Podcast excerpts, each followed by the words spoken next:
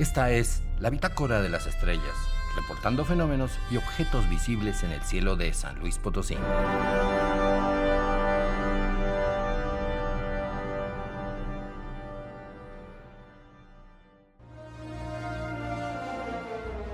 Estos días, justo antes del amanecer, mirando hacia el este, podrás encontrar a los cinco planetas visibles a simple vista.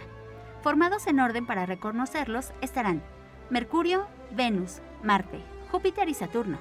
Se colocarán en, una línea diagonal en el cielo, desde donde sale el Sol hasta arriba a la derecha. No puedes perdértelo.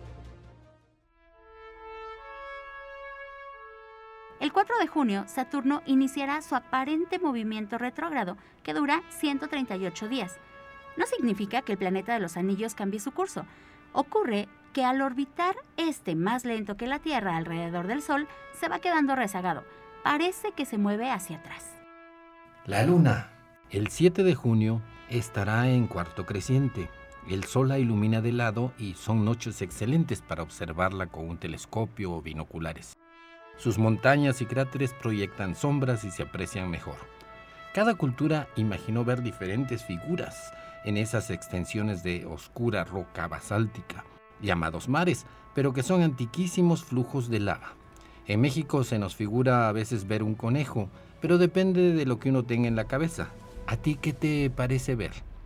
Ya que la Luna prácticamente no tiene atmósfera ni agua en su superficie, nada cambia. Algunos de estos cráteres llevan ahí millones de años y aún las huellas de los astronautas y vehículos robots que recorrieron la superficie seguirán sin borrarse por miles y miles de años pues no existe viento ni lluvias que las erosionen. La noche del 10 de junio habrá una lluvia de estrellas. Se espera un promedio de 50 estrellas fugaces por hora. Se llaman ariétidas porque parecen venir desde la constelación de Aries. Realmente provienen de los restos del cometa McHoltz. El mejor momento para verlas es la madrugada, mirando hacia el este. Casi cada mes hay alguna lluvia de estrellas, de cometas extintos que dejaron piedritas a su paso.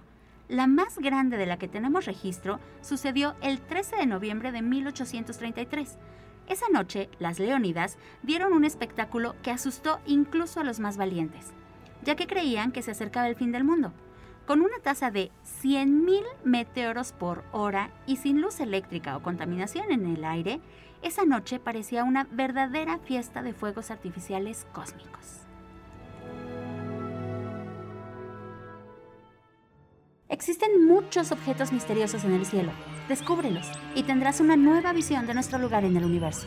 Para Radio Universidad informaron Jessica Mena y Cristian González del Carpio. Grabación Lalo Carrillo, edición Ángel Pérez.